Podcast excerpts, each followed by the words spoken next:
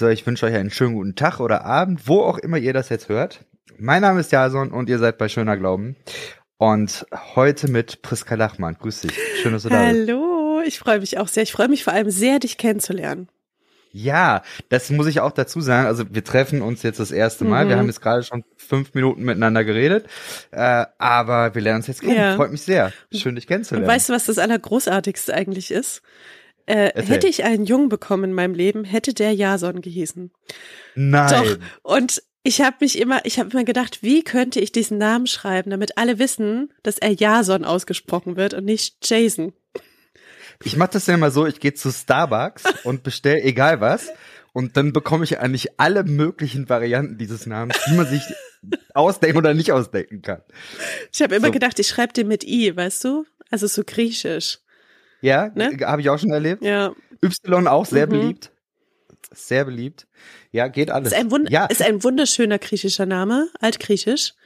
was verbindest du mit diesem Namen? Wir haben hier im Zoo in Leipzig, also damit verbinde ich das nicht. Ich weiß nicht, warum ich drauf gekommen bin damals. Heißt doch der Held oder sowas, ne?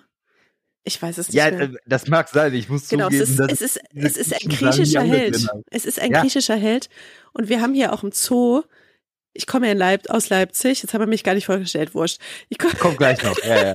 und da ist nämlich Jason, der griechische Held, zwischen zwei riesigen Stieren, majestätisch, wirklich eine Riesenfigur. Also, ja, der ist Wahnsinn. hier total. Ich Ich muss mal nach Leipzig, um mir selber mehr auf die Schliche zu Ja. kommen. Stark. Ja. Ja, ich erzähle die Geschichte immer so, dass es äh, offensichtlich äh, zweimal, der Name kommt zweimal in der Bibel vor und ich, ich weiß es nicht genau, aber meine Vermutung ist, dass meine Mutter damals irgendwie so eine, kennst du diese Bibelkonkordanzen? ja, ja. Ja? Dann äh, geguckt hat, ja, wa- was ist so ein Name, den man nicht so häufig. Ah, Jason, ja. Ich kann es mir nicht anders vorstellen, weil es ist Zeit meines Lebens, es gab nie Jason. Er hatte ich letztens, ich bin ja Lehrer, und hatte ich äh, vor einigen Jahren hatte ich die Situation, dass irgendjemand so in, in so einer fünf Minuten Pause oder so über den Gang lief, hey Jason und irgendwas, und ich drehe mich um und denk, welcher Schüler wagt es mich beim Vornamen? Und dann läuft da so ein kleiner Dotz her und der antwortet dann, ja, was ist denn? So, das war das erste Mal seit Jahren, sie, ja, war Siehste? faszinierend. Aber das ist bei meinem, meinem Namen ja nicht anders. Meine Eltern haben auch damals einfach die Konkordanz Ja, zack aufgeschlagen. und, ja, ja, der Herr. Faszinierend. Aber wie mutig, Äh, ja, wie ja, mutig die waren. ich denke schon. Oder vielleicht nicht nur mutig, aber egal. ähm, so, vielleicht mal kurz zu Ja. dir, für die, die dich nicht kennen. Äh, du machst eine Menge Zeug und deswegen kann man eine Menge dazu sagen. Du bist Autorin, wir sprechen Mhm. heute auf jeden Fall über dein äh, Buch.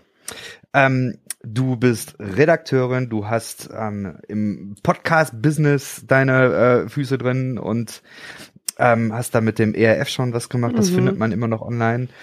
Ähm, du ähm, hast auch eine Ausbildung als Beraterin, wenn ich das richtig Ja, im genau. Kopf Ich habe. habe Theologie studiert. Theologie lange. studiert. Ja, ich wollte ursprünglich mal werden muss. Pfarrerin werden, ja. Ja, Aber weißt du, ich finde, alles andere bedingt sich gegenseitig so. Weißt du, also das, das, äh, ich habe immer geschrieben, weil ich ursprünglich mal Bücher schreiben wollte und jetzt schreibe ich halt noch alles mögliche andere. Also so, so ungefähr Ja, ist, ist es wenn du einmal ans gekommen. Schreiben gekommen bist, dann Ja. kommt sehr vieles, ja. Ja, spannend. Ich freue mich, äh, dich heute so ein bisschen kennenzulernen und dann äh, mit dir ins Gespräch zu kommen. Und äh, also erstmal dein Buch. Ich habe es Yeah. gelesen und ich habe es sehr gefeiert, Das muss ist ich schön, sagen. da freue ich mich voll.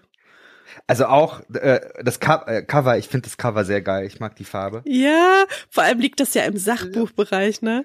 Also es liegt dann, es liegt ja dann äh, beim im bei Random House quasi unter den ganzen Sachbüchern und dann knallt das halt da so richtig raus, ne? In Knallpink. Das ist natürlich großartig. Ja, stark. Das, das, ja, so muss das, so muss das. Voll in die Fresse und aufwärts fallen. Mhm. Ja. Ähm, äh, du hast es dieses Jahr rausgebracht, wenn ich das ja, im Herbst weiß, ne? jetzt dieses Jahr. Also zur ist- Buchmesse war es da. Und äh, ich habe mich auch sehr gefreut. Ich habe mich gar nicht gerissen um das Buch. Ich wurde gefragt, äh, ob ich es schreiben möchte. Und Wie hat man dich überredet? Ich glaube, das ist, also es ist eine lustige, lang, längere Geschichte, denn vor einigen Jahren äh, saß ich mit einer Autorin, die heißt Nora Imlau, ähm, von Berlin nach Leipzig im Auto. Und die schreibt, sie ist so Spiegel-Bestseller-Autorin für Familienratgeber. Und plötzlich sagt sie im Auto zu mir, du Priska, äh, sowas wie Rachel Held Evans in Deutsch. Also Ja. so eine Frau, die, eine Frau, die mal ihre Geschichte äh, in aus der deutschen Perspektive erzählt. Das gibt's einfach noch überhaupt nicht. Möchtest du sowas nicht machen? Und ich war so, hm, ja, also wenn ich gefragt werden würde, würde ich es mir vielleicht mal überlegen, aber jetzt proaktiv würde ich, glaube ich, nicht danach fragen. Und dann ist es so gekommen, ich glaube drei oder vier Jahre später. Mhm. Und dann war ich irgendwie so weit. Da habe ich gedacht, ja, okay, dann ist das jetzt das. Das mache ich. Also ich finde, dass es extrem mutig ist, so ein Buch zu schreiben, weil ich glaube, du machst dich extrem Ja, verletzlich da auch. Also ein sehr, sehr persönliches Buch. Ja, aber es hat sich sehr, sehr friedlich angefühlt. Ich war vorher nervöser, bevor es rauskam, dachte ich, pff, Ja. was habe ich bloß getan? Warum habe ich das gemacht? Aber als es dann da war, war es so ein Frieden und ich habe gedacht, wow, das ist richtig wie das Ende einer Langheilungsreise. Ganz, ähm, es war wie so ein Abschluss. So hat sich's angefühlt. Schön, ja. Ja, aber kann ich nachvollziehen. Von dem, wie du es schreibst, Ja, ähm, man merkt, oder ich habe es zumindestens gemerkt, dass du zurückblickst, also dass du Prozesse mm. beschreibst, die du durchlebt hast. Ja, wo ich nicht mehr drinne bin, ne? Und auch nicht, Ja. nicht, nicht wütend bin und auch Vergebung und Frieden irgendwie habe inzwischen. Ja, Ja, das, ist schön. das kommt bei mir voll an. Das ist ja. schön. Ja, und ich glaube, das ist, also ich wüsste nicht viele Bücher, die in, in dem Bereich geschrieben sind. Das ist, Ja. das ist schon recht äh, unique, auf jeden Ja, Fall. und ohne Wut vor allem, ne? Ohne Abrechnung. ja, ja, ja, auf jeden Fall. Ja, ich wollte nicht bashen. Das gibt's schon. Und Ja. ich finde es nicht, also ohne dass, ich verstehe den Schmerz, aus dem es geschrieben ist dann. Aber Du bist sehr bei dir geblieben, Ja, auf jeden Fall. Du genau. bist sehr, ja. du hast, du hast, ähm, also du hast nicht den Finger äh, drauf gezeigt, hier, was hat meine Gemeinde, was hat die oder sowas. Das, das stimmt. Ja, und, Ähm, und weißt du, die Frage ist ja auch immer, wenn wir äh, so, so Kirchentrauma auch erleben, wie wir danach weitergehen, oder? Weil Ja. sonst bleiben wir so stehen in Ja. der Wut und in der Unfassbarkeit dessen, was einem passiert ist. Also auch in dieser Opferhaltung irgendwie. Und die Frage ist ja immer, wie können wir aktiv mh, uns selbst in unserem Leben und unserem Glauben wiederfinden. Und da gibt's halt Hm. ja unzählige Möglichkeiten. Also ich glaube, die Krux dessen wäre zu sagen, was habt ihr mir angetan? Ich werfe alles weg, das war alles Mist, ähm, ohne dann sich etwas Neues wieder neu aufzubauen. Ich sage ja gar nicht, dass jeder weiter gläubig sein muss, ne? Also bei Mhm. weitem nicht, aber es ist ja manchmal, dass so ein großes Loch entsteht, in dem danach und man nicht weiß, wie man es füllen soll. Du hast da auf einer Seite, ähm, fällt mir gerade oder erinnere ich mich dran, da hast du das so beschrieben. Also wir kommen ja gleich noch darauf, ja, was du so gut. erlebt hast und so, aber so mal als, als ähm, Gedanke, du hast darüber geschrieben, dass es für dich ein Prozess war, Verantwortung zu übernehmen und über diese Verantwortungsübernahme überhaupt erst wieder ins Handeln zu kommen. Das Ja. ich, war einer der stärksten Gedanken. Wahrscheinlich steckt da auch viel Therapie hinter. Und vor allem immer wieder. Ja, Also ich glaube, dass also Langzeittherapie weiß ich immer nicht so richtig, aber immer wieder Therapie, wenn man merkt, man hat was. Es ist ja so ein Selbstwirksamkeitsgedanke, der da dahinter steckt, Ja. ne? Dass wir ganz oft äh, in diesem fundamentalistischen Glauben, aus dem ich herkomme, oft so ein wir geben halt die ganze Verantwortung immer ab an Schuldigkeit, an Gott oder an den Teufel oder dann später, wenn wir äh, aus der Gemeinde rausgehen, irgendwie den Menschen in der Gemeinde, statt halt seine eigene, ja, seine eigene Verantwortung wahrzunehmen. In dem Ganzen, was passiert ist, aber auch in dem danach. Hm. Du hast geschrieben davon, dass du Fundamentalistin gewesen bist. Ich habe mich gefragt, wie bist du es geworden? Das ist, fand ich eine mega spannende Frage, als ich sie gesehen habe. Und ich dachte, Ah ja, Son, ich, ich weiß gar nicht, ob ich es beantworten kann, weil ich bin ja da einfach aufgewachsen. Also seit Ja. ich ein kleines Kind bin, bin ich in dieser, äh, ich war in der Pfingstgemeinde, für alle, die jetzt hier zuhören. Ähm, die Pfingstgemeinde ist so eine charismatische, evangelikale ähm, Gemeinde, wo man viel Heiligen Geist hat, äh, Sprachen beten, umfallen, also was man so kennt. Manchmal wird diese Gemeinde sehr parodiert. Und es war ein bisschen, es war cool, Fundamentalistin zu sein. Also Mhm. das war so das komischerweise das Goal. Das aller, Ja. das Allercoolste, wenn man es richtig geschafft hat, war man fundamentalistisch. Und für mich hieß das irgendwie so ganz ähm, starr an meinen Glaubenssätzen zu hängen und äh, Zweifel nicht zuzulassen und ähm, diese Grundsätze des Glaubens irgendwie zu verteidigen, komme was wolle und alle in meinem Umfeld davon überzeugen zu müssen, weil sie sonst in der Hölle landen. Also die Bibel wortwörtlich nehmen. Also dieser Begriff ist ja auch riesig, ne? Aber Mhm. das, ähm, dieses wortwörtliche, diese wortwörtliche Bibelauslegung, so wie es da steht, aber man hat ja auch nur Teile rausgepickt. Andere hat man ja auch gekonnt irgendwie weggelassen. Die wichtigen Teile hat man quasi behalten. Und äh, in meinem Fall ging das dann einfach auch so weit, ne, dass ich halt dachte, oder es ist mir beigebracht worden, ne, dass alles, was nicht keinen christlichen Kontext hat, auch an, an Musik, Film, ist halt äh, teuflisch, satanisch, hat irgendein, es gibt halt nur schwarz-weiß. Es gibt keine Facetten, kein Grau.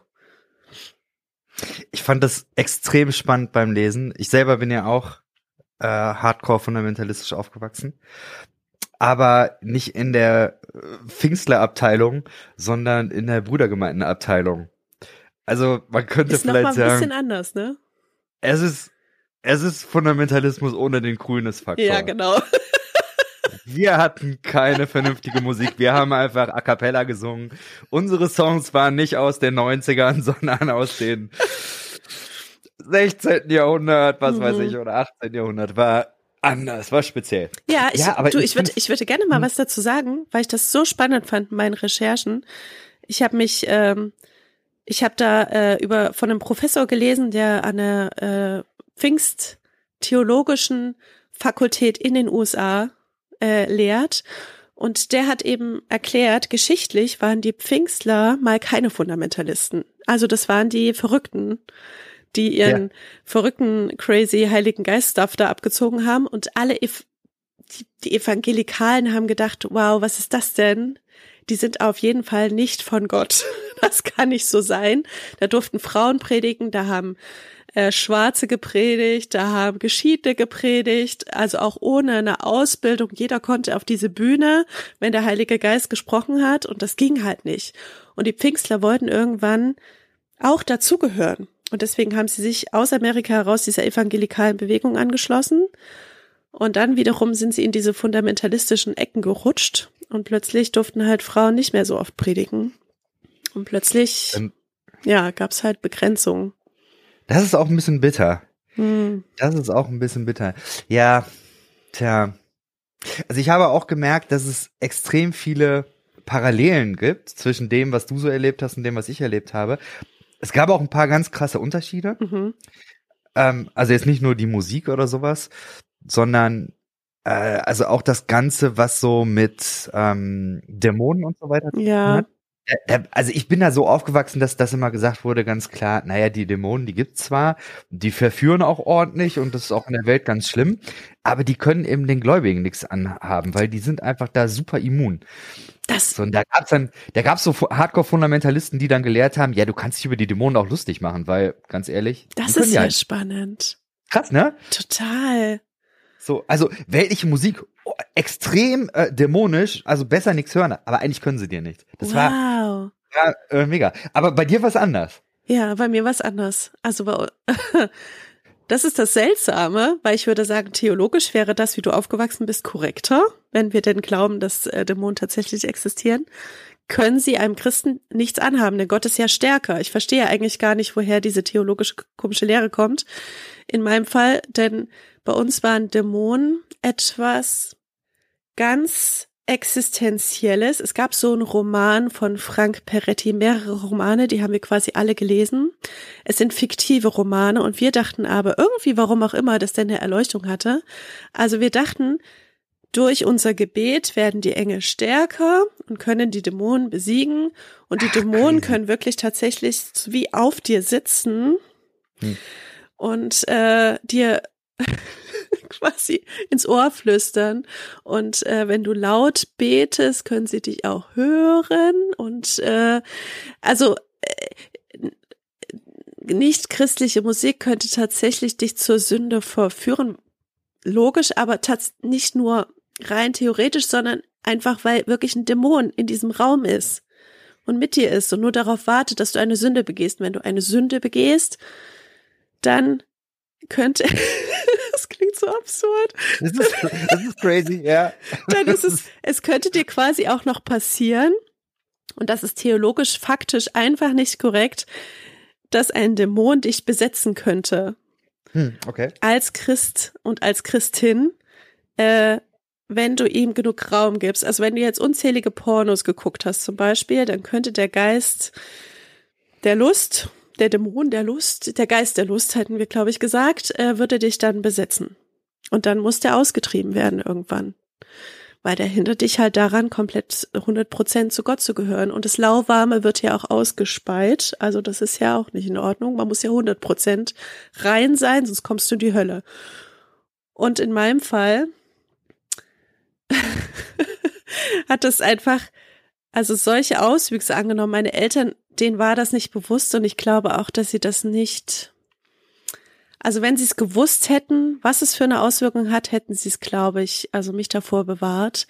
Ich war Einzelkind, bis ich zehn war und meine Eltern waren intellektuelle Akademiker und immer ein bisschen auf der Suche nach Neuem und nach Wissen und deswegen waren wir zum Beispiel auch auf einem Seminar und ich saß halt als Einzelkind immer dabei. Also ich war immer mit ich saß immer mit drin und habe da gelesen oder gemalt und habe halt zugehört. Und bei einem Seminar ging es eben um Dämonen, wo Dämonen überall sind. Also zum Beispiel bei den Glücksbärchis und auch im, äh, bei den Teletubbies und eben auch in Rockmusik. Und da muss man sehr aufpassen. Und die Sachen dürfen nicht äh, zu Hause existieren, weil das ja quasi dämonisch ist. Es hat Macht auf dich. Und da müssen die Kinder davor bewahrt werden. Und äh, deshalb habe ich dann zu Hause einfach meine Whitney Houston Kassette, die ich besaß, habe ich dann weggeschmissen. Whitney Houston. Weil ich einfach dachte, ah, das ist ja Rockmusik. Ja, ja, ja. Ach, das ist hart. Und dann. Aber das, das gab's bei uns auch so, die ganzen oh. Musikgeschichten äh, alle wegschmeißen. Und alles, ja, das, das, wenn du es rückwärts hörst, dann ist es satanisch. Oh, das haben wir auch in der Jugend, äh, äh, im Jugendkreis immer gehabt. Ja, dann, dann, wurde irgendwie hier Highway to Hell oder mhm, ja, äh, genau. Hotel California oder so mhm. vorgespielt und dann, ja. Und, äh, genau. Und, also das, ich verstehe nicht, wie, das, das hat man mir nie erklären können. Jetzt hat man da weltliche Musik und das ist Rock und was weiß ich. Aber warum sollte das irgendwie ein Problem sein und Dämonen? Es würde dich quasi äh, dazu, also Satan würde ein Einfallstor, so hieß es, glaube ich, Einfallstor in dein Leben bekommen und dich damit zur Sünde verführen. Hm, okay. Das ist quasi so eine Art Medium. Ja. Der, der, kriegt ja. den Fuß in die Tür, hieß es immer. Ja. Aber das, äh, ich glaube, das große Problem war, dass Satan und Dämonen so sehr Dämo so sehr personifiziert waren. Ja. Und ich habe äh, in meinem Buch äh, erzählt, dass ich hatte als Kind äh, den Räuber Hotzenplotz als Buch und ja. keiner hat mir das vorgelesen. Also meine Eltern waren auch einfach äh, viel beschäftigt. Ich habe es mir immer nur angeguckt. Und der Räuber Hotzenplotz ohne Vorlesen ist wirklich ein bisschen gruselig, wie der da so über den Zaun guckt und so. Ich hatte also panische Angst vom Räuber Hotzenplotz. Meine Kinder lachen mich übrigens aus. Ich habe letztens mitbekommen, dass die Räuber Hotzenplotz gucken. Da habe ich gesagt, das könnt ihr doch nicht gucken. Da haben die mich angeguckt und haben gesagt, hä? Der ist voll cool, Mama. also ich hatte wirklich immer Angst vor Räuberhotzenplatz. Und zwar so sehr, ich habe jede Nacht geträumt, dass äh, schwarze Männer mit Hut in mein Zimmer kommen und mich Crazy. mitnehmen. Und habe das in meinem kindlichen, in diesem kindlichen Grundverständnis halt vermischt mit dem Glauben, was ich eh schon gehört habe. Und äh, bin nachts aufgewacht, äh, da war ich so ungefähr, ich denke zehn, äh, weil unser Gartentor geklappert hat. Wir haben in so einem Reihenhaus gewohnt. Ähm, und von meinem Fenster aus im Kinderzimmer, ich war ganz oben, konnte ich das Gartentor sehen. Und ich bin dann mit aufgestanden mit nackten Füßen, weil das hat eigentlich nur geklappert, wenn jemand geklingelt hat oder wenn der Wind war. Also daran konnte ich immer sehen, ob meine Freundin zu Besuch kommt. Weißt du, dann hat es immer geklappert. Ja. Also bin ich aufgestanden und bin an das Fenster und habe rausgeguckt und da stand einfach ein schwarzer, schwarz gekleideter Mann an, vor diesem Tor und starrte mich direkt an und hatte so richtige Feueraugen. Also es war unfassbar gruselig. Es war so richtige, ich weiß noch genau, wie es, es hat sich so eingebrannt, ne? Ich kann es bis heute abrufen. Ich habe komplett angefangen zu schreien. Ich habe den angestarrt, habe gebrüllt wie am Spieß und dachte, es ist ein Einbrecher. Bin runtergerannt zu meinen Eltern und habe gesagt, da steht ein Mann vor der Tür, weil ich dachte, weißt du, Einbrecher, die sind gleich bei uns an der Haustür. Und meine Eltern sind beide aufgestanden und haben bei sich aus dem Fenster geguckt. Das war so ein ganz anderer Winkel vom Haus. Und haben gesagt, Priska, da steht niemand. Da habe ich noch mehr geschrien, ne, vor Angst. Und dann hat mein Vater gesagt, guck doch noch mal. Habe ich wieder rausgeguckt und da stand er immer noch da und hat mich wieder genau angeguckt. Und da haben meine Eltern äh, geglaubt, äh, ich würde jemanden in der unsichtbaren Welt sehen. Hm. Also ich würde den irgendeinen Dämon sehen, einen schwarzen Engel, der an unserer an unserem Gartentor klappert und äh, haben gebetet im Namen Jesu, dass äh, Satan verschwinden möge. Und äh, dann habe ich wieder rausgeguckt dann war er weg. Ein Glück. Aha. Und das hat sich aber natürlich, ähm, war das wie so eine Bestätigung. Also Ja. es existierte. Es war Der tatsächlich Hokus wahr. Pokus ist wahr. Ja. Da hatte ich einen Teufel vor meiner Tür stehen. Und dann haben Menschen, wenn ich das erzählt habe, ich habe das viele Jahre erzählt, äh, auch in der Jugend so ein bisschen als Zeugnis, weißt du, dass das Gebet wirkt. Ich habe diese Geschichte wirklich schon sehr oft erzählt und dann haben Menschen immer gefragt, wo stand er denn? Stand er vor dem Tor oder hinter dem Tor? Und habe ich immer gesagt, nicht auf unserem Grundstück. Und das war immer die Bestätigung dafür, dass der Teufel keinen Zutritt zu unserem Grundstück hatte.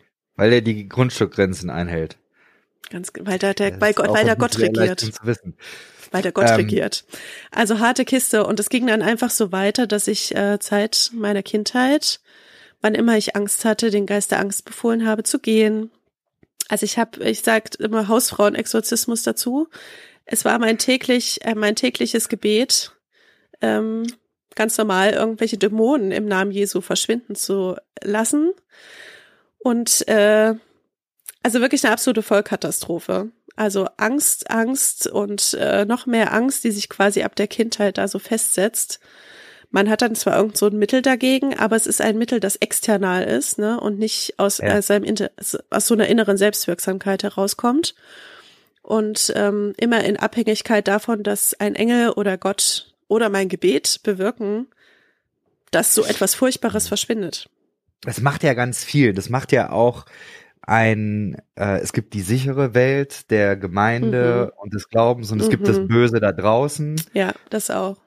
Es, es schafft irgendwo auch eine sehr krasse Abhängigkeit. Mhm. Also wie, wie blöd wärst du denn dann, äh, dich aus der Gemeinde zu entfernen oder so? Ist ja saugefährlich da draußen. Absolut. Da wartet der Teufel. Ja. Ja, krass. Weißt du, und Ähm, äh, später gab es dann Geschichten, ne? Ähm, wo dann Menschen das halt immer wieder bestätigt haben, ne? Die irgendwie Hm. in der Hölle waren oder jemand hat mir erzählt, er hat sich bekehrt, weil der Teufel an seinem Bett saß. Da hat er aber irgendwie ausgelassen, weißt du, dass er so viel Drogen genommen hat, dass er wahrscheinlich so krass Gott. halluziniert hat. Ja, dass er da, dass er da den Teufel an seinem Bett hat sitzen sehen. Und ich will das gar nicht schlecht machen, denn am Ende ist er befreit, weißt du, hat die, die Drogen gelassen, hat ein neues Leben angefangen. Also diese, diese Glaubenserkenntnis hat auch unglaublich viel Kraft, Leben zu verändern. Hm. Aber diese aus Angst heraus ist wirklich für mich nicht mehr tragbar. Angst als Triebfeder. Ich glaube, die Hölle hat auch ähm, eine große Rolle gespielt in Mhm. deinem Glauben. Da hast du viel drüber geschrieben. Ja. Ähm, auch da, ich find's krass, weil ich das Gefühl habe, dass, also bei mir war das eher so, da war eine, eine, eine hohe, ein hoher Wert diese Glaubensgewissheit. Also Mhm. Hölle, ich, ich glaube, ich hatte nie Angst vor der Hölle. Wirklich? Nee, ich glaube nicht tatsächlich. Du Das, wusstest äh, immer, du bist gut genug? Äh, weil das, das war nie ein Punkt. Also Ah. bei uns war immer klar, du bist, du bist sowieso, du bist das Schlechteste und du bist ein Wurm und ähm, so, das war, das ist Calvinismus, ne, das war bei uns voll klar. Also schlechtester Mensch, den man sich vorstellen kann.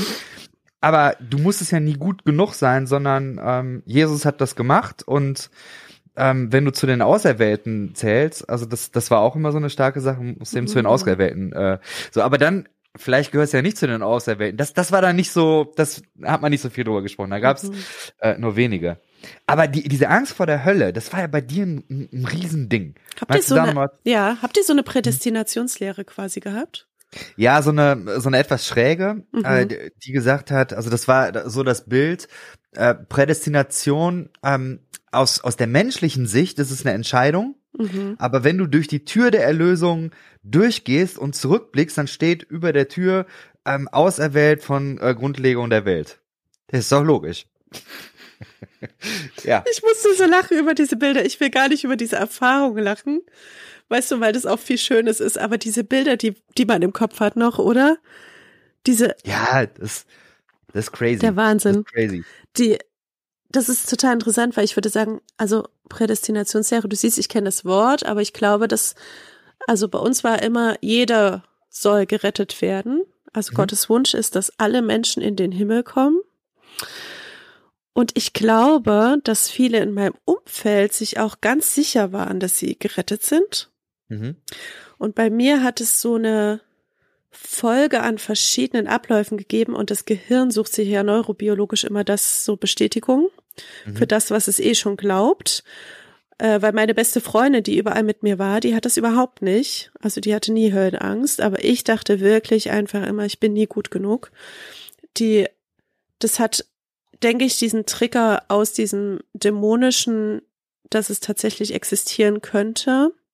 Ich ständig in Gefahr laufe, irgendein Einfallstor zu öffnen. Und auf der anderen Seite ein, mm, naja, man nennt das so schwarze Pädagogik und die hat scheinbar bei mir Mhm. gut gefruchtet in der Kindheit. Weißt, wir hatten immer auch diese Kinderstunden, Sonntagsschulen und äh, die äh, Sonntagsschultante hat, ähm, das ist ein schönes Bild, hat ein äh, weißes Herz an die Flanelltafel so gepinnt Hm. und hat dann ähm, einen schwarzen Punkt drauf gepinnt und dann hat sie gesagt, was ist das? Und da wusste ich natürlich die Antwort als gutes Kind und habe gesagt, das ist die Sünde. Ja, genau, Priska. Mhm. Und dann sagt sie, das ganze Herz schwarz gepinnt und hat gesagt, äh, das ist wie der Tropfen äh, Tinte, der in dieses Wasser kommt und dann wird das ganze Wasser schwarz. Also diese eine Sünde macht dein ganzes Herz unwürdig für Hm. Gott. Und jetzt äh, wissen wir, äh, wie er auch christlich aufgewachsen ist und in der Kinderstunde war, jetzt kommt Jesus und der macht das schwarze Herz wieder weiß. Das wusste ich auch. Aber ich wusste auch, dass das schwarze Herz in die Hölle kommt. Hm. Und dass wir Jesus um Vergebung bitten müssen, damit das Herz weiß wird. Das heißt, es brauchte einen Akt von uns. Also man ist nicht einfach so gerettet, ja, man muss um Vergebung bitten. Und dann dachte ich, wow, ich habe bestimmt jeden Tag mehrere schwarze Punkte in meinem Herzen. Also, das wusste ich als Kind auch krass, finde ich. Also, in der Grundschule wusste ich schon, wie schlecht ich bin. Hm. Und das war grundlegend. Ich bin schlecht. Ich bin nicht gut genug. So wie ich bin, komme ich in die Hölle. Und dann habe ich immer, ge also ich war immer glücklich, dass ich noch Kind bin, weil ich immer dachte, die Kinder, die kommen eh in den Himmel. Also Gott lässt ja kein, kein Kind in die Hölle. Die haben ja noch keinen eigene, keinen eigenen freien Willen. Die kommen, die kommen auf jeden Fall in den Himmel. Aber später, als ich dann Teenager war, wurde es halt immer schlimmer. Und ich habe dann wirklich, ich habe immer gebetet, bitte vergib mir alle Sünden, die ich jetzt vergessen habe. Hm. Dann habe ich immer panische Angst gehabt, dass Gott, äh, dass Jesus wiederkommen könnte. Äh, irgendwann zu einem Zeitpunkt, wo ich gerade Sünde in meinem Leben habe. Und es hat sich einfach ähm, dieses Gefühl von ich lande in der Hölle, ich bin nicht gut genug, hat sich wie so krass festgesetzt, so dass ich immer gehört habe von anderen, dass die irgendwie Höllenerfahrung haben oder dass die dass nicht alle ausgewählt sind. Nicht, da gibt's so eine Bibelstelle, die sagt, äh, viele werden Herr, Herr sagen, aber ja, ich werde ja. sagen, ich kenne sie nicht. Da habe ich gedacht, da, da gehöre ich da drunter. Ja, sondern ich, ich bin ein Heuchler. Hm. Ich, ich bin eine von denen, die Gott nicht kennt.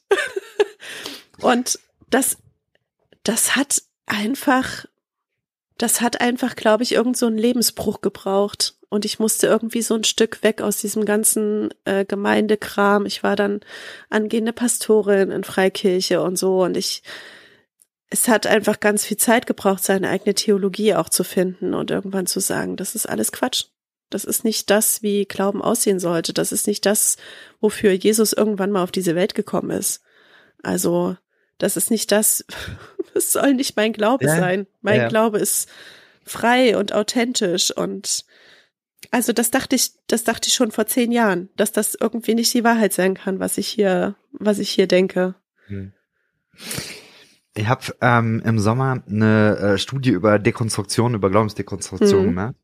Und ähm, meine These da, da bin ich mal gespannt, was du dazu denkst.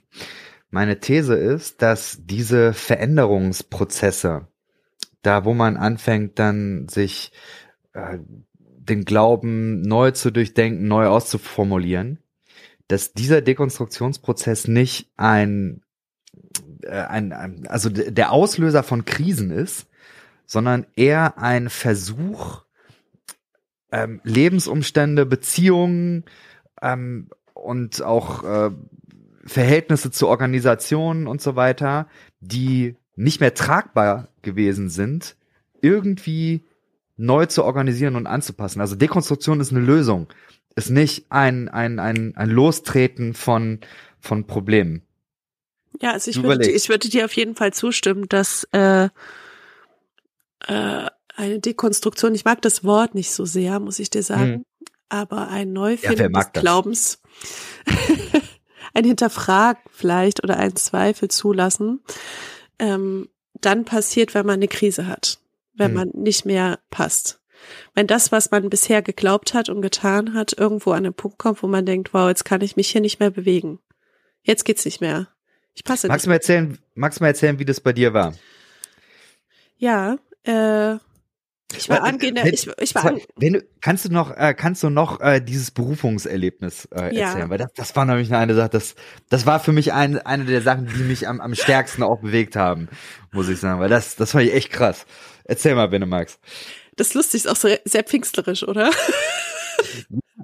Gar nicht, äh, eigentlich, weil, äh, weil, nee, also ich sag dir auch direkt, warum das mich so be äh, bewegt hat, weil ähm, ich glaube, dass ich hatte eine, eine sehr, sehr ähnliche Geschichte. Mhm. Ähm, auch dann mit äh, in, in Bibelschule gehen ja. und vollzeitig im, im Werk des Herrn und so. Aber ich hatte äh, aus heutiger Sicht einfach das Glück, dass man mich nicht genommen hat.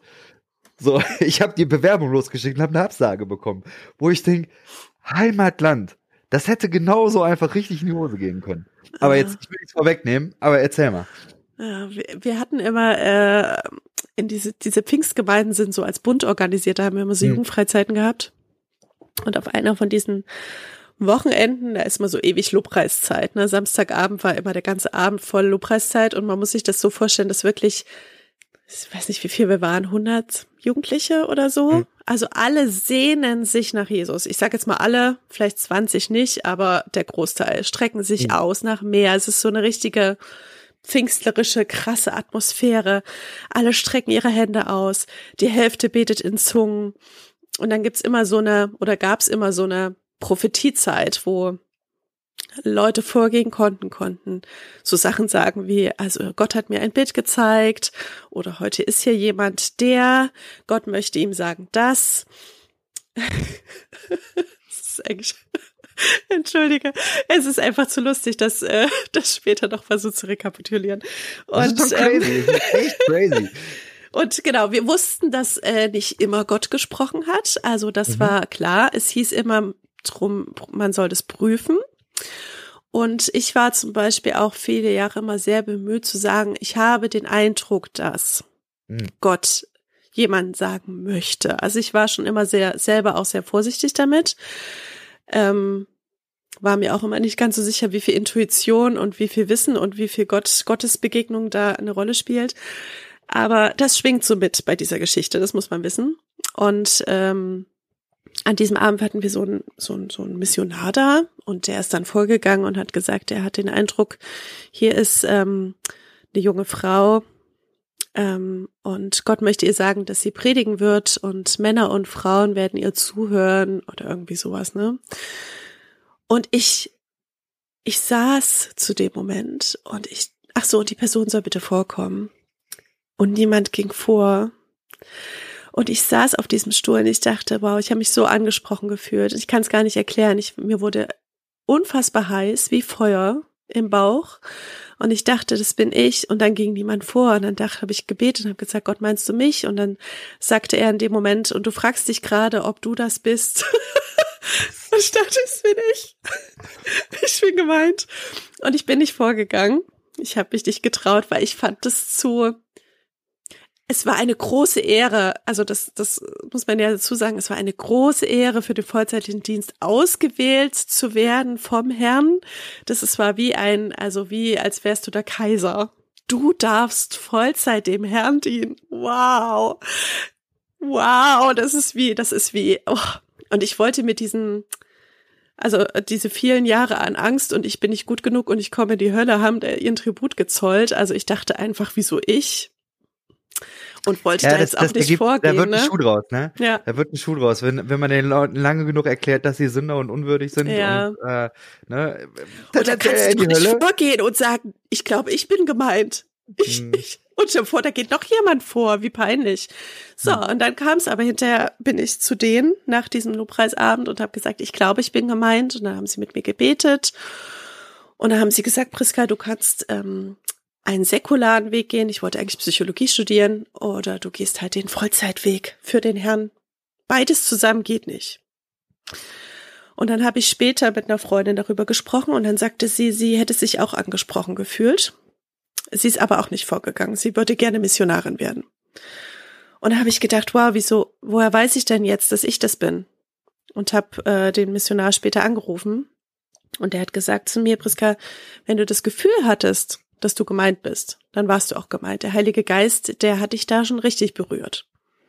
Und er war da so sicher darin, dass ich dachte, okay, na gut, dann mache ich das. Und ich wollte eigentlich, ähm, habe ich gedacht, okay, ich studiere Theologie an der Uni und mhm. gehe in die Landeskirche. Warum auch immer dachte ich irgendwie, dass das ist, äh, ich, ich predige den Ungläubigen. Den in der Landeskirche. Den wahren Glauben. Aber ich wusste nicht. Es war so kompliziert, wenn man, äh, das ist, ist so unverständlich, wenn man da nicht herkommt aus dieser Bubble. Es ist wie eine kleine Bubble und in der wächst man auf. Man weiß überhaupt nicht, was außerhalb dieser Bubble ist. Und ich hatte keine Ahnung, wie ich in die Landeskirche kommen soll. Obwohl ich auf einer landeskirchlich-evangelischen Schule war, hatte ich keine Ahnung, wie ich Theologie studieren und dann in die Landeskirche kommen könnte. Und das war so suspekt und so weit weg dass ich dann auf eine äh, sehr pfingsterische Bibelschule gegangen bin. Und das war eine wirklich coole Zeit, muss ich sagen. Es war eine amerikanische Schule. Also äh, ich konnte da in Deutschland aber in Deutschland. Die haben mhm. aber ihre Ami-Profs und äh, da quasi eingeflogen. Und ähm, es war von der Lee University. Das heißt, es ist sogar also die Lee University in den USA ist sogar eine sehr renommierte, äh, sehr beliebte Uni. Es war jetzt also nicht mal das Schlechteste, wo ich gelandet bin. Und das war eine coole Zeit. Es war so international. Es, hat, es war so cool, Horizont erweiternd. Das war alles super. Aber, und er, ich habe dann sogar gearbeitet in dem Beruf und es hat mir auch sehr viel Spaß gemacht. Und gleichzeitig bin ich fast kaputt gegangen, weil ich irgendwann an diesen Punkt kam, wo ich dachte, ich kann diese Theologie, die von mir erwartet wird, diese bestimmten Punkte an Ethik, ähm, ich fand es ein bisschen manipulativ manchmal und dann dachte ich, wow, dieses Sex vor der Ehe Ding, das will ich nicht mehr predigen. Ähm, auch andere Sachen, wo ich dachte, oh, ich muss mir so krass auf die Zunge beißen. Also, ne, das ging bei Homosexualität los und so weiter, ne? Es gab man konnte das so ein bisschen umgehen und ein bisschen anders formulieren, aber ich musste mir so oft auf die Zunge beißen, um zu passen. Und es wurde irgendwann so unerträglich. Und als ich, äh, ja, meine Geschichte hängt so mit Purity Culture zusammen, aber als ich quasi rausgeflogen bin am Ende, war es furchtbar, weil ich meine Identität verloren habe und meine Bubble verloren habe und ich nichts hatte außer diese kleine Blase. Aber es war auch unglaublich erleichternd, weil ich zum ersten Mal das Gefühl hatte, wow, ich kann plötzlich authentisch sein. Ich muss nicht mehr so tun, als ob und ich muss mich nicht mehr verbiegen und ich kann meinen Glauben authentisch leben. Das hat sich sehr befreiend angefühlt. Kann ich sehr gut fühlen. Auch dieses, man, man erlebt eine Enge und dann zu erleben, es gibt da noch eine Welt da draußen, wo deutlich mehr Freiheit ist. Und die hat mich Was? nicht mal verschlungen, weißt du? Ja. Die war total nett. Die war gar nicht böse. Ja. Ja, ja, ja. Die waren sogar was netter. Bei, hm. was ich bei deiner Geschichte krass fand, also du schreibst ja auch im Untertitel hier, äh, wie mein Leben zerbrach und ich einen Glauben neu fand. Also im Grunde bist du da ja ähm, ja, ich weiß nicht, wie du es formulieren würdest, aber Zerbruch, das, du beschreibst es sehr eindrücklich und ich muss sagen, boah, Alter, das ist eine verdammt harte Zeit gewesen. Ja, das war wirklich so, schwer. Ich war auch erst, sind mehrere so Krisen jung. aufeinander. Hm. Ja, das, also das Problem ist, glaube ich, wenn, da müssen wir mal in, in die Ecke Purity Culture gehen. Ich habe mit 19 hm. geheiratet, ähm, wegen keinen Sex vor der Ehe. und äh, weil ich auf der Bibelschule nicht äh, in diesem Kontext mit einem Freund zusammen sein wollte. Es gab sehr krasse Regeln. Wahnsinnig krasse Regeln. Man durfte nicht in einem Raum alleine sein, man durfte keine Decke, man durfte keine gemeinsame Decke benutzen, ja, sondern es gab eine Regel für Decken, weil man sich darunter befummeln könnte. Während, während man einen Film geguckt hat mit anderen Menschen. Hinter jeder Regel gibt es eine Geschichte. Ja, war auch so. Es ist tatsächlich so. Die Leute haben, haben unfassbare Sachen auf dieser Bibelschule gemacht. Wirklich. Also im Heizungskeller. Die haben überall Nischen gefunden, ja? Unfassbar. Das, das, ja, das ist unfassbar. Ja, wirklich. Also je mehr Regeln es gab, Im Heizungskeller. Großartig. Ja, Großartig. Oh, im Fitnessstudio. Es gibt Geschichten, wirklich. Das sind ja auch meine Freundinnen gewesen, weißt du? Und ich hatte das Gefühl, je schlimmer die Regeln wurden, desto erfinderischer wurden alle. Aber ich war so, da ich ja diese Höllenangst hatte, war ich wirklich bestrebt, hm. äh, es richtig gut zu machen. Ich wollte auf gar keinen Fall in die Hölle kommen. Hm. Ich wollte alles richtig machen und äh, ich wollte auch diese Regeln nicht befolgen und dachte, ich schlage den Schnippchen, indem ich einfach heirate. Und kann ich einfach Sex haben. Und äh, das, ich hatte da keine Angst davor, denn das war so mein bester Freund. Aber wir haben ja vorher nie zusammengelebt und wir sind sehr, sehr unterschiedliche Menschen und deswegen war diese das Zusammenwohnen einfach sehr, sehr schwierig. Ich habe nach vier Wochen äh, zu ihm gesagt, ich würde unter Tränen habe ich gesagt, ich würde mich eigentlich gern scheiden lassen. Hm. Und ich habe mich nicht getraut, das jemandem zu sagen oder auch das tatsächlich zu tun aus Stolz. Ich wollte niemanden, ich wollte es nicht zugeben. Und ich hatte auch totale Angst. Ich wollte unglaublich gern Pastorin werden. Mhm. Ich hatte so eine Angst, mein Leben in den Sand zu setzen. Also, weißt du, mein, meine Güte, ne, es wäre so viel besser gewesen, es damals zu machen. als viele Jahre später. Aber so waren wir dann einfach, ich glaube noch ach, ich weiß es gar nicht, sechs, also wir waren, glaube ich, sieben Jahre zusammen. Ich weiß nicht, ich, es verschwimmt so ein bisschen. Wir waren, glaube ich, sechs Jahre verheiratet auf jeden Fall. Und es war einfach sehr, sehr, sehr, sehr schwierig und von sehr viel Streit auch geprägt. Und es, es war für mich eigentlich zum Scheitern verurteilt, würde ich sagen. Es war nicht äh, die große Liebe für mich und ich wollte es trotzdem durchziehen. Man heiratet nur einmal, ne? Äh, Scheidung ist Sünde. Ich wollte es einfach richtig machen und äh, hab's am Ende dann wirklich richtig äh, verkackt. Statt rechtzeitig zu gehen, weißt du, hat man es dann immer weiter getrieben, bis alle furchtbar verletzt waren. Und das, ich wusste an meine Ehe hängt unmittelbar mit meiner Berufung zusammen und unmittelbar mit meinem Beruf. Mein ganzes Leben hängt an diesen ganzen Konstrukten und am Ende an der Ehe, weil wir auch ja so aufgewachsen sind. Ne? Also ich weiß nicht, ich habe mich manchmal so gefühlt, als würde ich mich auflösen in dieser Ehe als als Mensch. Ich war unweigerlich mit diesem Mann verbunden. Das erlebe ich zum Beispiel jetzt überhaupt nicht mehr in meiner Ehe. Ich bin wie so ein eigener Mensch und der ist ein eigener Mensch und zusammen leben wir und lieben uns und sind gerne zusammen. Aber da habe ich mich wirklich gefühlt, als wäre auch im Außen als wäre das eins. Hm. Und wenn ich das aufgelöst habe, das wusste ich vorher schon, werde ich das alles verlieren. Hm. Und so kam es dann. Und ich wusste das vorher schon. Und äh, wenn dann äh, jetzt später sagen, also sagen Evangelikale, ja, so ist es halt. Also du trennst dich, dann kannst du halt auch nicht mehr Pastorin sein. Aber es ist trotzdem total schmerzhaft. Also, ne, selbst wenn man das möchte und selbst wenn das die richtige Entscheidung ist und selbst wenn man ja dann natürlich irgendwie Mist gemacht hat in seiner Ehe, so ist es trotzdem, kommt es und man ist trotzdem total traurig.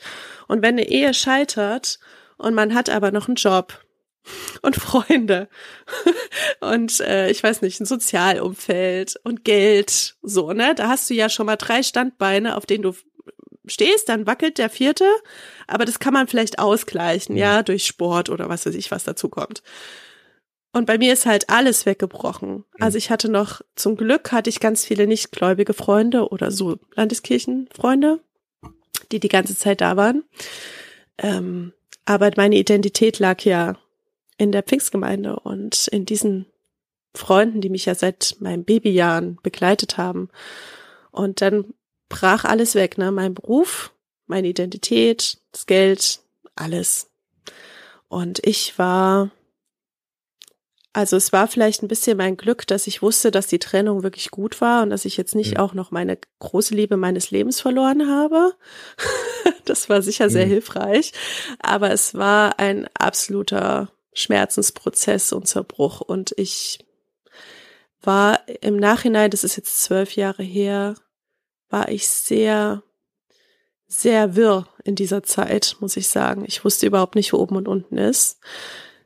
Ähm, war da 6, 25, 26 irgendwie sowas. Und ähm, ich jetzt zurückblickend würde ich sagen, dass aus einer Ehe, aus einer wirklich auch inzwischen toxischen Ehe sich zu lösen, plus aus dem Fundamentalismus rauszufliegen, noch nicht mal freiwillig gegangen zu sein, hat alles zusammen, also das war einfach auch ein bisschen viel. Ich habe schon ja. echt, äh, echt geschluckt und meine Resilienz oder ich, ich würde auch sagen, es ist einfach eine, eine unfassbare Leistung, das alles zu verarbeiten. Ja, es hat aber echt auch richtig lang gedauert. Ich habe ich bin sehr resilient und ich habe ganz schnell dann nochmal angefangen zu studieren an der Uni. Äh, Theologie, weil ich irgendwie dachte, ach na ja, vielleicht mache ich das ja doch irgendwann nochmal. Im BFP gibt es so eine Regel, dass man da irgendwie drei Jahre warten muss und sich da irgendwie regeneriert. Vielleicht mache ich es ja doch noch irgendwann. Und das hat mir so ein bisschen geholfen, weil das so ein Hoffnungsding gab. Und äh, Freunde haben waren gut, also so die ganzen nichtgläubigen Menschen oder so, weißt du, dann auch von der Uni oder so Leute, die einfach neu in mein Leben kamen, das hat sehr geholfen. Und was mich ein bisschen ärgert, aber so war es halt, würde ich sagen, dass mein jetzigen Mann kennenzulernen, äh, es war dann so ein halbes Dreivierteljahr später, je nachdem, ähm, das hat mich ein bisschen gerettet, ehrlich gesagt. Hm. Leider. Er war so ein bisschen der Ritter auf dem weißen Pferd, äh, der sich sofort in mich verliebt hat und zwar so richtig. Also der hat mich gesehen und wusste, es ist die Frau seines Lebens. Und der hat mich quasi einmal durch diese Zeit getragen. Der kam von außen, der war nicht gläubig. Der hatte, der hat gedacht, wo kommt die her? Was ist das? Für den war das so absurd. Und dadurch, dass der von außen kam und einen riesigen Freundeskreis mitgebracht hat, die mich einfach so aufgenommen haben, das war denen total egal, wo ich herkam und die haben von Sünde noch nie was gehört. Da haben die mich so durch diese Zeit getragen. Und ich muss dir aber sagen, ich habe äh, auf jeden Fall zwei, drei Jahre durchgeheult. Ständig. Ich war am Ende. Und ich habe bestimmt fünf Jahre gebraucht, bis ich gesagt habe, okay, ich werde keine Pastorin mehr im BFP. und ähm, bestimmt auch zehn Jahre, um zu sagen, ich bin tatsächlich geheilt. Mhm. Komplett. Also wo ich sagen kann, ich bin in mir geheilt mit allem. Aber das ist ein, ein Riesenprozess gewesen. also ich glaube, zehn Jahre ist es für mich auch so eine Hausnummer, wo ich sage, das kommt ja, ne? ungefähr hin. Bei mir sind das recht ähnliche Lebensthemen, ähm, bisschen anders zeitversetzt. Mhm. Also ich glaube, ich habe die Fundamentalismusgeschichte zehn Jahre früher, dafür die Ehe Ehegeschichte zehn Jahre später durchgehabt. Aber ja. Aber das ist, das ist spannend, oder? Das, mhm. ich, ich sage manchmal zu meinem Mann, mich ärgert das auch bisschen, dass es so Teil der Biografie bleibt. Und es ist es aber. Ah, okay. Und die einzige Lösung wäre. Inwiefern? Also, wie, wie meinst du das? Es ist unabänderlich mit meinem Leben verknüpft, ob ich will oder nicht. Es ist Teil hm. meiner Reise, Teil meiner Heilungsreise, ähm, Teil meines ganzen Existenz. Also es hängt ja auch beruflich zusammen. So mein, was ist ja, ja, ja. ja man immer ist es irgendwie mit mir verbunden. Ich müsste es quasi komplett aus meinem Leben streichen, um darüber nie wieder sprechen zu müssen. Und die andere Lösung ist halt darüber zu reden und zu sagen, ähm, hier draußen ist es ganz schön. und mhm. hier habe ich einen ganz, ganz tollen, schönen Glauben gefunden. Und da habe ich mir keine Dinge aus der Bibel rausgepickt, sondern äh, ich habe meine persönliche Wahrheit gefunden. Magst du da noch ein bisschen zu erzählen? Ja, also es ist also ja immer so ein bisschen schwierig, das auf die. Die sollen die Leute das Buch kaufen, weil ja. äh, da stehen viele schlaue Sachen drin. Aber vielleicht kannst du so ein paar äh, Sachen anteasern. Ich glaube, dass das zu finden, dass ich, äh, dass ich gut bin, ich bin gut genug, ich bin ausreichend, mhm. ich bin geliebt, ähm, so wie ich bin. Ich, äh, weißt du, ich kann versagen, scheitern und äh, was auch immer tun in meinem Leben. Ich bin einfach gut. Und ich finde mich selber gut.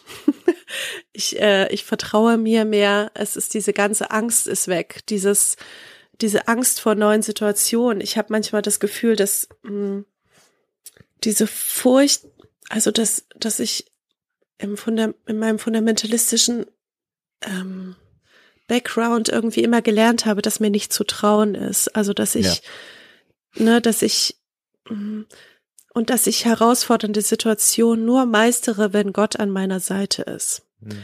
Also egal, was ich tue und wenn ich es gut mache, dann hat der Heilige Geist gewirkt. Und äh, wenn etwas gut gelaufen ist und äh, dann wurden wir bewahrt.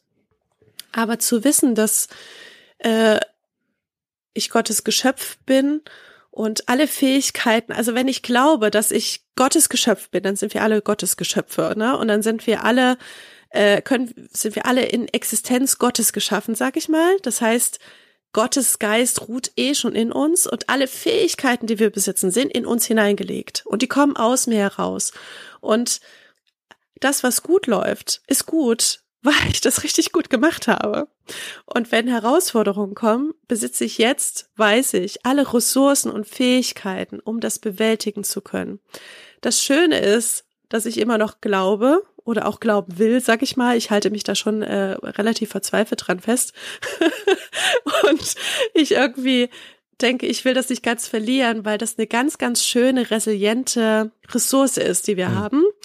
Ähm, die ich da bekommen habe, dass wenn nämlich äh, Schwierigkeiten sind im Leben oder so Schicksalsschläge, die so, die so undankbar sind, ja, und die uns mitreißen an Kriegen und, und ähm, Erkrankungen, die wir uns nicht erklären können, habe ich durch meinen Glauben immer noch jemanden, zu dem ich schreien kann, mhm. den ich anklagen kann, wo ich sagen kann, ich verstehe es nicht. Und das gibt mir ganz viel, ja, es gibt mir ein bisschen Resilienz über das normale Resilienz, menschliche Resilienz sein hinaus. Und ich glaube, dass da schon ein Geheimnis drin liegt, in dieser Spiritualität, möchte gerne glauben, dass Gott seinen Finger ausstreckt und auch heilt und auch vor allem Psyche heilt und Seele heilt. Das ist so ein bisschen, ähm, ja, das, was, was ich mir sehr oft wünsche im Gebet, weißt du, für andere Menschen. Aber das, ähm, dieses, dieses große Wissen, dass ich die Angst losgeworden bin, das ist wirklich, also, ich glaube, das ist die größte Befreiung und der schönste Frieden, den man mir geben konnte. Dass ich, dass ich jetzt weiß, so ich kann meinen Gefühlen trauen. Ich so darf zweifeln. Ja, mhm. Intuition.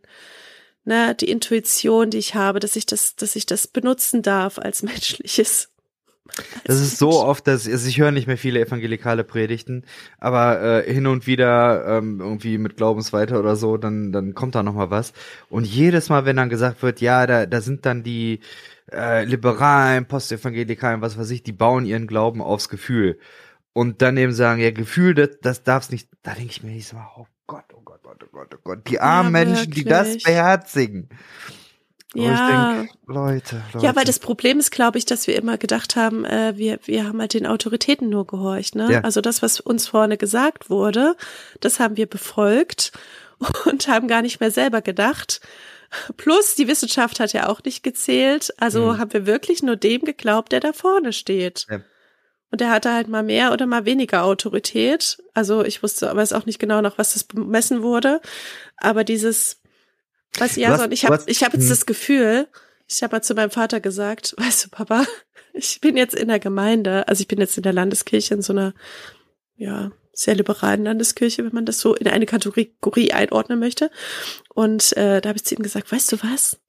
Ich könnte morgen lesbisch sein. Hm. Und mir würde das nie wieder passieren, was mir damals passiert ist. Ich hm. werde weder ausgestoßen, noch unterdrückt, noch würde man mir sagen, ich bin nicht gut genug. Ich kann, ich kann, ich habe das Gefühl, ich kann einfach ich selber sein. Hm. Yes. Hm. Ach. Ich glaube, das, also das sind so verschiedene Muster, die ja in deinem Buch mehrfach vorkommen. Ne, dieses nicht auf das eigene Gefühl verlassen können, weil man gelernt hat, dass das falsch ist.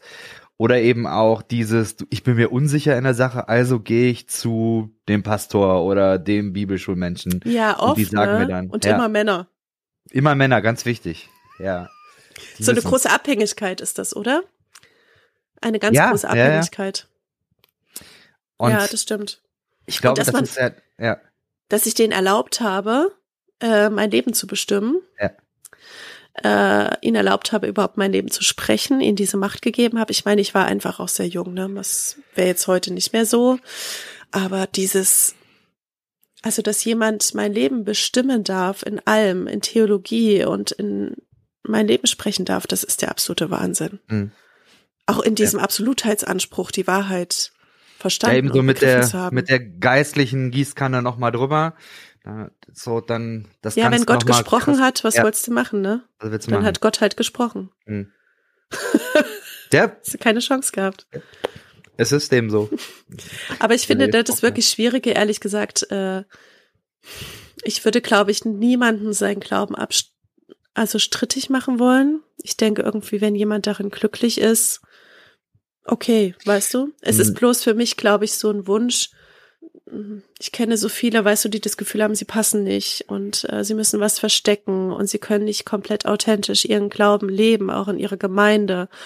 Da wünsche ich mir irgendwie, dass ich sagen kann, hey, es gibt so viele andere Möglichkeiten.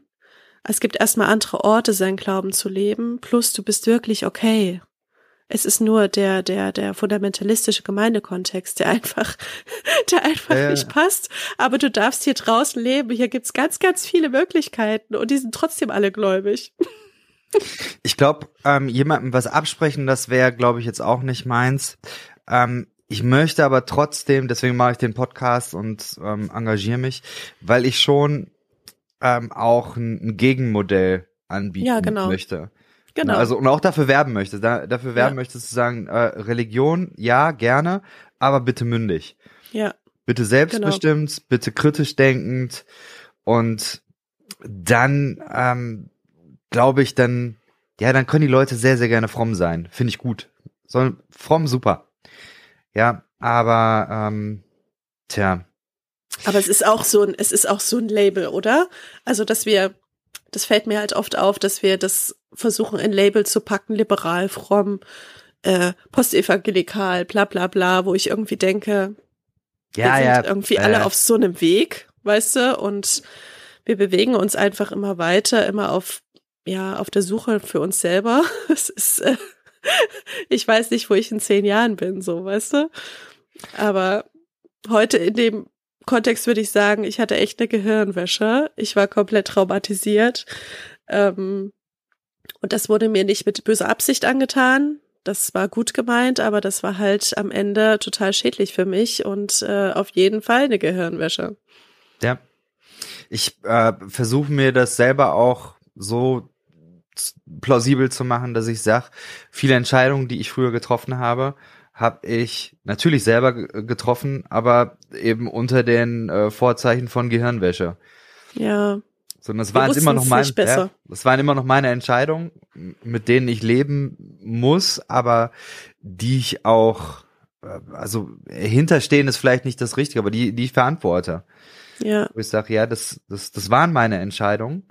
So und gleichzeitig, ähm, ich habe verschiedene Therapie, ähm, ich habe äh, verschiedene Therapiesitzungen gehabt oder Kontexte, wo mir dann das auch mal so gespiegelt worden ist, den, den Weg, den du gegangen bist, da, da stecken ganz, ganz viele Ressourcen drin und ganz viele Fähigkeiten mhm. ähm, wo ähm, wo du auch für die Zukunft sagen kannst, oh, Mhm. du hast eine Resilienz geschaffen, du bist durch krasse Krisen durch und da kannst du dann optimistisch auch ähm, andere Krisen angehen, weil du hast, guck mal, was du schon geschafft hast.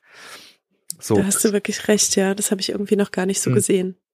Das hat sich damals für mich mein, mein großer, äh, äh, ich sag mal, meine große Lebenskrise hat sich ganz doll wie Scheitern angefühlt, Hm. weil ich in meinen eigenen Wertvorstellungen auch gescheitert bin und ich habe mich, glaube ich, zehn Jahre so in Schuld, Schande, Scham irgendwie Hm. äh, gefangen gehalten selber. Ähm, habe mich ja immer so ein bisschen unwürdig gefühlt. und das habe ich irgendwie noch gar nicht so gesehen, dass man eigentlich resilient durch eine Krise gegangen ist und da total viel gelernt hat. Und ich wüsste ja jetzt auch, ich könnte es, weißt du, ich kann, egal was kommt, ich werde tatsächlich Krisen bewältigen. hm, Da hast du schon recht, ja. auf jeden Fall. Du hast in deinem Buch ganz viel noch über Purity Culture äh, geschrieben. Mhm. Ähm, und äh, das würde sich eigentlich auch lohnen, da eine, eine komplette Folge drüber zu ja, machen. wollte gerade sagen. Das, so, muss man sagen. ja, Ähm, das ist wohl wahr. Das können wir irgendwann mal machen. ja, voll gerne. Und ich würde auch sagen, äh, also das muss ich auch nochmal sagen, ich finde, dass du gerade diese Teile auch in einer, du, du hast es unterhaltsam geschrieben, du hast es aber auch in einer ähm, Art und Weise geschrieben, die der Thematik, also du bist würdevoll damit umgegangen. Ja, Das finde ich, das ist sehr, sehr wichtig, was, was manchmal ähm, völlig in die Hose geht. Ich finde, da hast du einen, einen sehr, sehr guten Ton getroffen und irgendwie eine, eine, eine gute Richtung d- da durchmanövriert. Irgendwie fand ich echt gut. Ähm, mir ist eine Sache äh, beim Lesen und auch schon seit längerer Zeit eigentlich äh, durchgekommen, äh, äh, immer wieder durch den Kopf gegangen.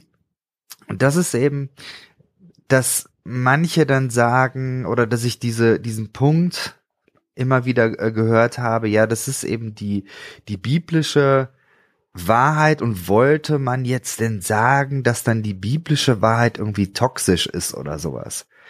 So, ähm, ah. Weißt, mhm. wie ich das meine? Ja, mhm. Also, ja, äh, man könnte es jetzt ja, wenn man es umdreht, Mhm. wenn man jetzt dein und mein Leben zum Beispiel angucken Mhm. würde, könnte man sagen, ja, ihr habt einfach in den Sack gehauen, ihr habt einfach, ihr seid einfach an den biblischen Wahrheiten gescheitert. Wir sind am Sex gescheitert. Ihr seid am Sex gescheitert. Schade Schokolade, aber Es ist wirklich ein bisschen, es ist Also- sehr traurig. Ich möchte gar nicht lachen drüber. Ja, ist doch gut, wenn man drüber lachen kann. Aber Ich versuch's noch mal anders. Ähm, ist, ist denn, Ich hab's- ist denn, Ich habe es immer dolle bereut. hast du immer dolle bereut? In Sex. Oha. Schön hinterher Buße getan. Nee, Spaß. Ja, stimmt, das, da gab es einige Szenen im Buch. Aber ähm, Meine, meine Frage ist die, also deine und meine Geschichte, ist das jetzt etwas ähm, sozusagen, was dann die konservative Sicht bestärkt, wo man sagen kann, ja, haben wir ja immer gesagt, wenn ihr euch nicht an die Regeln haltet, dann äh, gibt's eben Scheitern. Weil das ist ja, glaube ich, auch das, wo die Menschen Mhm. Angst vor haben, ja? Weil, wenn man eben hört, da, hier, das sind die Regeln, halt dich daran, dann wird dein Leben gut. Und wenn du dich nicht dran hältst, ja, dann guck dir eben so Leute wie uns an. Mhm. Was, was wäre da deine Response? Hm, Spannend.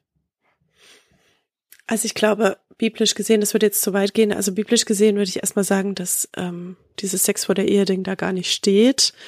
Äh, das ist irgendwie, weiß ich nicht, wer sich das irgendwann mal ausgedacht hat, irgendwelche Kirchenväter.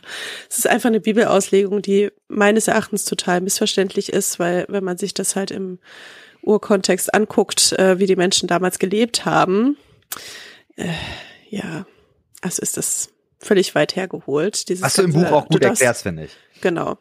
Das würde jetzt zu weit gehen. Aber genau, deswegen würde ich sagen, es ist eben nicht toxisch, die Bibel, die Form von Bibelauslegung, ist, jetzt habe ich den Gedanken verpasst, aber auf jeden Fall ist es nicht biblisch äh, belegt, dass wir keinen Sex vor der Ehe haben sollen, meiner Meinung nach, meiner Bibelauslegung nach.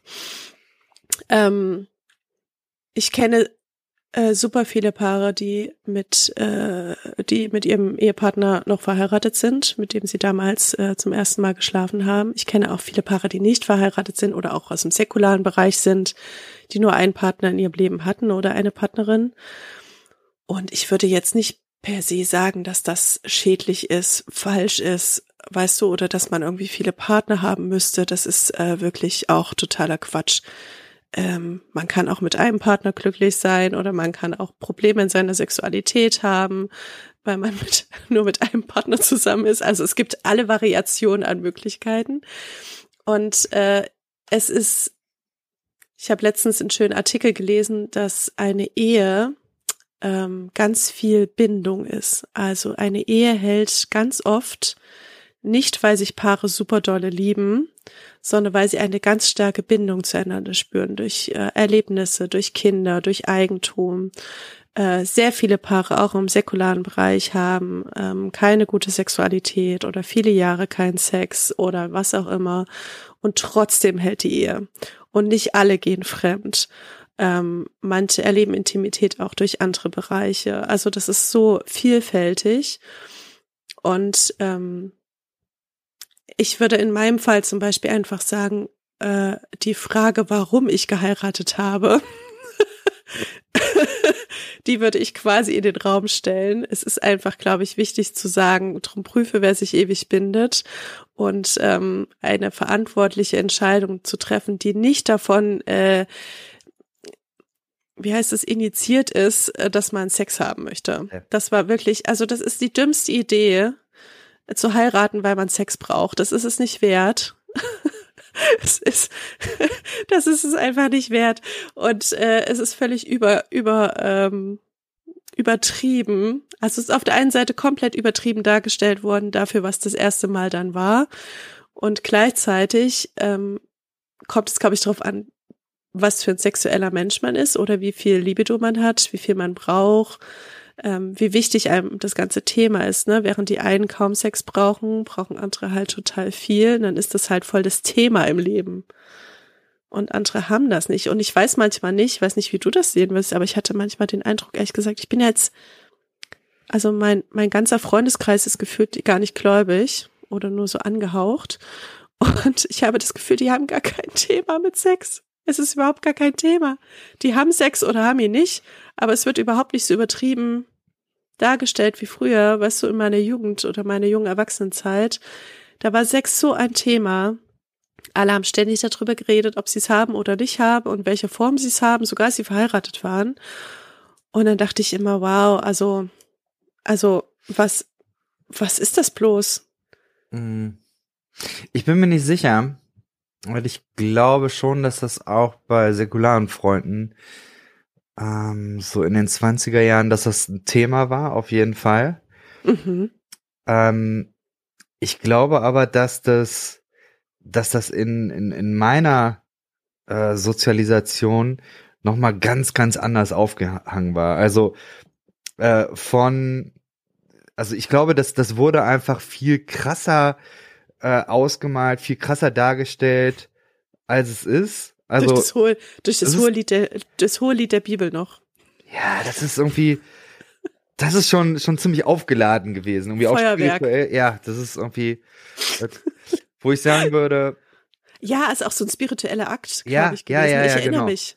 ich glaube, ich da haben mich. da haben meine meine säkularen Freundinnen, die haben einfach da ein realistischeres Bild davon gehabt. Ja, ja, ja. Ich glaube, ja, es war, es war, es war wie die Vereinigung vorm Herrn. Ja, Ja. War irgendwie mich. zu, Dunkel. also ja.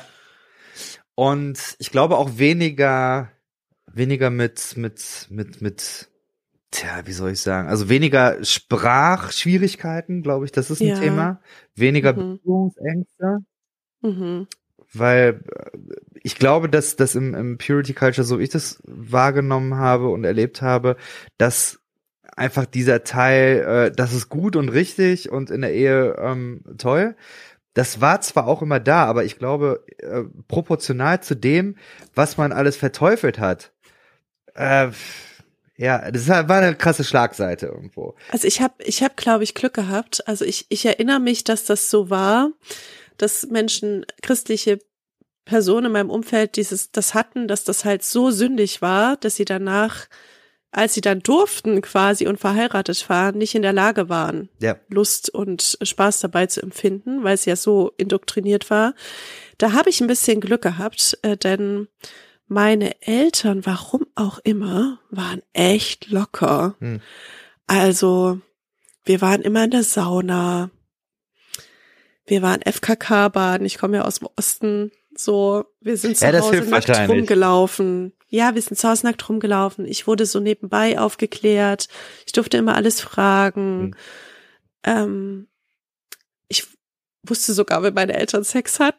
Und ich Hm. fand es nicht mal komisch. Also ich habe mich immer gefreut. Die haben sich Zungenküsse gegeben vor mir als Kind. Und es war so ein, es war Teil ihres Lebens und ihrer Liebe. Und deswegen glaube ich, hatte ich nie so ein, also ich wollte halt nur nicht in die Hölle kommen, aber ich glaube, ich hatte nie Angst vor Sex. Ich hätte sehr gerne sehr schnell Sex gehabt und ich durfte halt nicht. Ich musste Hm. warten, bis ich heirate. Aber ich hatte praktisch nicht diesen, äh, diese Angst. Hm. Das, das, das musste aber halt in der Ehe stattfinden, weißt du so? Ja, Also das, das ging kann nicht. ich, das kann ich aber so, also das würde ich auch so für mich äh, sehen. Das war ähnlich. Ähm, ich glaube, dass, also man könnte jetzt noch weiter ins Detail da gehen. Ähm, wahrscheinlich, dass Selbstbefriedigung ein Thema war. Ja, Ich glaube, das, dolle. das hilft einfach nicht. Ja. So Körper entdecken ist halt eine Sache. Und aber Frauen ja auch erst recht nicht, Ja, weißt du? genau. Also wir durften, wir haben es Genau. ja gar nicht angefasst. Ja. Ich weiß noch, soll ich dir erzählen? Das ist äh, großer, großartiger Abschluss für diesen Podcast. Sehr. Ich erzähle dir, wann ich mich zum ersten Mal selbst befriedigt habe. Da gibt's eine schöne Geschichte dazu. Deswegen. Also pass auf, ich war äh, 23. Es war nach der Geburt meiner ersten Tochter. Die darf das echt nie hören, ne? Naja. ähm, nach der Geburt meiner ersten Tochter und ich glaube, dass ich da so eine andere Weiblichkeit in mir entdeckt habe. Das Mhm. passiert bei vielen Frauen, die äh, ein Kind bekommen haben, dass sie so ein Gespür für ihren Körper bekommen. Und äh, ich hatte zum, ich hatte, ich hatte als Kind ganz selten Fernsehen. Meine Eltern waren so eine Lesefraktion. Ich weiß nicht, ob da hier dämonische Einflüsse und so weiter mit reingespielt haben, aber wir hatten echt wenig Fernsehen. Und da hatte ich plötzlich Kabel oder satt. Ich hatte sogar, ich weiß es nicht. Wir hatten Fernsehen. Hm. Ich war, ähm, oh Gott. oh nee. Also ich war, ich war in Elternzeit. Ich war quasi keine aktive Pastorin und ich habe ähm, sehr viel Fernsehen geguckt, weil meine Tochter viel geschlafen hat. Und ich fand's großartig, ne? Ich habe den ganzen Trash-TV nachgeholt. Und abends habe ich einmal ein Konzert von Madonna geguckt. Und äh, Madonna hat sich auf die Bühne gelegt und hat sich mit ihrer Hand im Schritt gerieben. Und dann dachte ich so, was macht sie da? Das habe ich noch nie gesehen. Da ich gedacht, was tut sie da?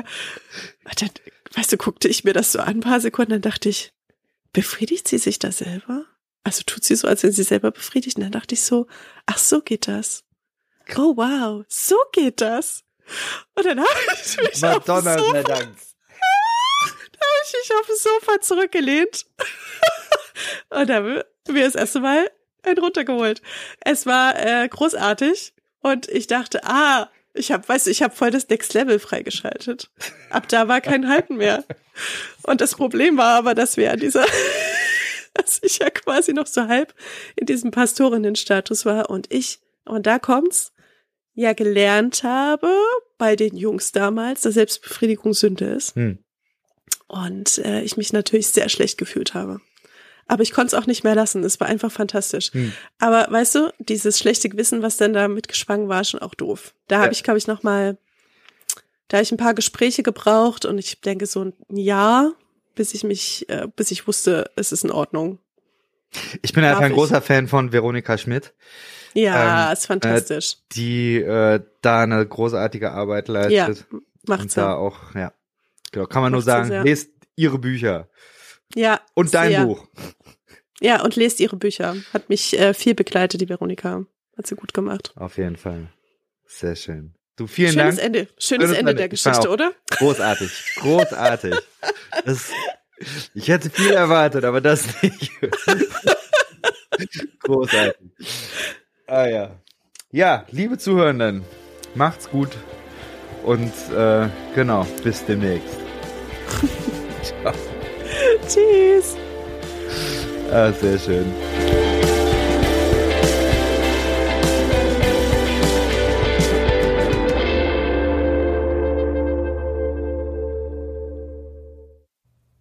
Dieser Podcast ist Teil des Ruach Jetzt Netzwerks.